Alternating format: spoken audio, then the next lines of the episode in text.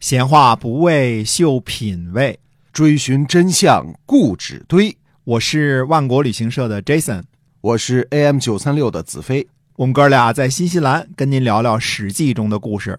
各位亲爱的听友们，大家好，欢迎呢继续收听《史记》中的故事，是由新西兰万国旅行社的 Jason 为您讲的。那么我们今天呢继续书接上文。是的，苏秦这次成功的扼齐赵之交，为燕昭王立了大功，因此受到燕昭王的信任。在《战国策》的燕策中有这样一段记载，说苏秦想说服凤阳军李队和燕伐齐，凤阳军不听。这大概就是苏秦和凤阳军不和的传说的由来，也是后来《苏秦列传》当中呃种种和凤阳军不和的传说的由来。于是就进入齐国，破坏齐赵关系，之后才返回燕国。苏秦对燕昭王说。韩虚为对他态度很恶劣，说了很多难听的话。前边我们说过这一段啊，就是在这儿记录的。苏秦接着说：“臣固然知道去齐国肯定会有赵国的祸患，但是还是去了齐国，就是为了达成现在的成果。臣就算死了，只要齐赵关系大恶，臣随死犹生。齐赵断绝关系，可以起很大的纷扰。”臣并没有赵襄子手下张孟谈那样的大才，但是大王您像赵襄子使用张孟谈那样使用为臣，齐国和赵国必定会有一个会成为智伯。这大概是苏秦和凤阳军旅队不和的传说的由来。这大概是苏秦回到燕国后向燕昭王表功，被燕国的宫廷记录。记录了下来，但是如果没有《战国纵横家书》中的机密资料，单凭燕策中的这一则记载，我们还是无法还原最机密的情况，而且对于苏秦这个人物更加无法把握了。再加上《苏秦列传》的传奇的捣乱，简直就完全糊涂了。嗯，可是因为我们今天有幸看到了最机密的文件，燕策中的记载可信度也大大的提高了。从“齐赵必有为智伯矣”这句话看来，苏秦的见识似乎比燕昭王的见识更高。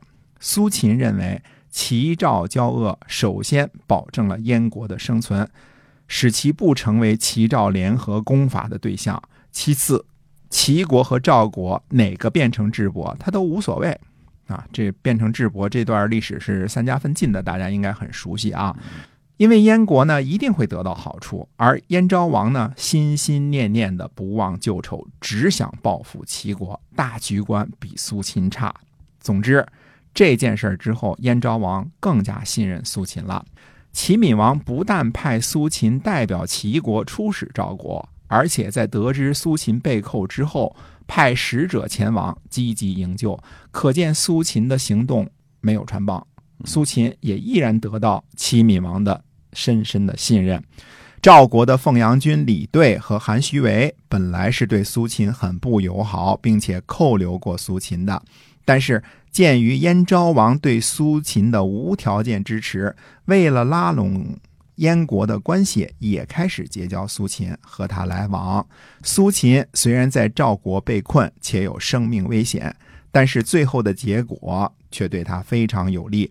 通过这次在赵国被扣的危机，不但苏秦真正的东家燕昭王喜出望外，齐国继续奉苏秦为座上宾，赵国的凤阳军李队和韩虚为也愿意和他交往，这为苏秦提供了更大的国际舞台。特别是原来非常敌视苏秦的韩虚为，韩虚为和魏国的国相孟尝君交好。这又打开了苏秦影响魏国的大门。韩赵魏三家看到燕昭王拼命保苏秦，齐闵王也拼命保苏秦，而齐燕两国的关系表面上又十分的融洽。得罪了苏秦，等于得罪了燕昭王和齐闵王两个北方大国的国君，这事儿不划算。根据《战国纵横家书》第一章，苏秦写给燕昭王的信中显示，赵国的凤阳军李队和韩须为与苏秦一同制定了五合入秦的大策略，并决定派遣使节去齐国、魏国、韩国和燕国。这里只是提出了一个笼统的设想，还没有具体的开始实施。当然，燕昭王在第一时间就从苏秦那里得到了最最精确的情报，相信燕昭王也同意了苏秦的建议，暂时不在表面上对齐国表示不满。燕昭王一直幻想着哪天能和赵国达成共同进攻齐国的愿望，所以对待赵国一直是想表示友善的。如果齐国和赵国都想伐秦，燕昭王肯定也会支持。虽说他是秦国的女婿，孟尝君是一直敌视秦国的，这和他在秦国被扣的自身遭遇有关。他同时也敌视齐国。这和齐闵王剥夺了他在齐国的权利有关，所以孟尝君是尽量把三晋撮合在一起，就像以前把韩魏撮合在一起一样。而三晋联合的关键在于强大的赵国，如果赵国想联合韩魏与齐国加燕国一起五合入秦，孟尝君自然也十分乐意。而秦国的计谋则是愿意联合齐国，从东西两侧夹击韩赵魏。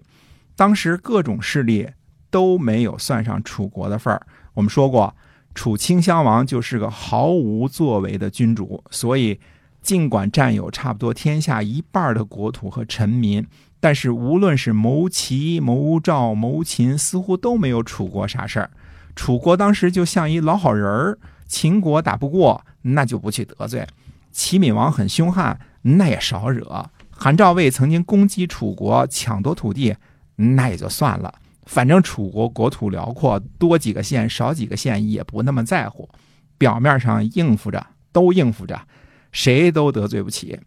楚顷襄王面对的是虎狼的秦国、彪悍的齐国和凶巴巴的韩魏，这四个邻居都不好惹，惹不起，躲了。可能楚顷襄王看着天下合纵连横，闹得不亦乐乎，还打算坐山观虎斗呢。楚国不愿意掺和事儿，其他国家也不愿意楚国掺和，呃，都挺合适的。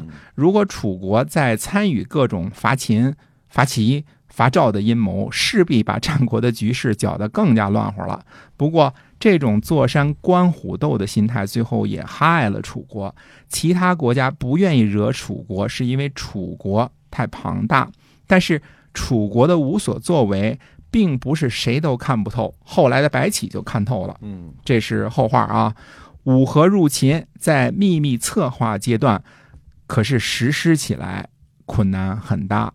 楚国下决心无所作为，各国之间又各怀鬼胎。形成伐秦的结果并不容易，而正在这个时候，一件大事的发生却大大的推进了五国伐秦的进展。这件事的始作俑者，恰恰是五国伐秦的对象——秦昭襄王。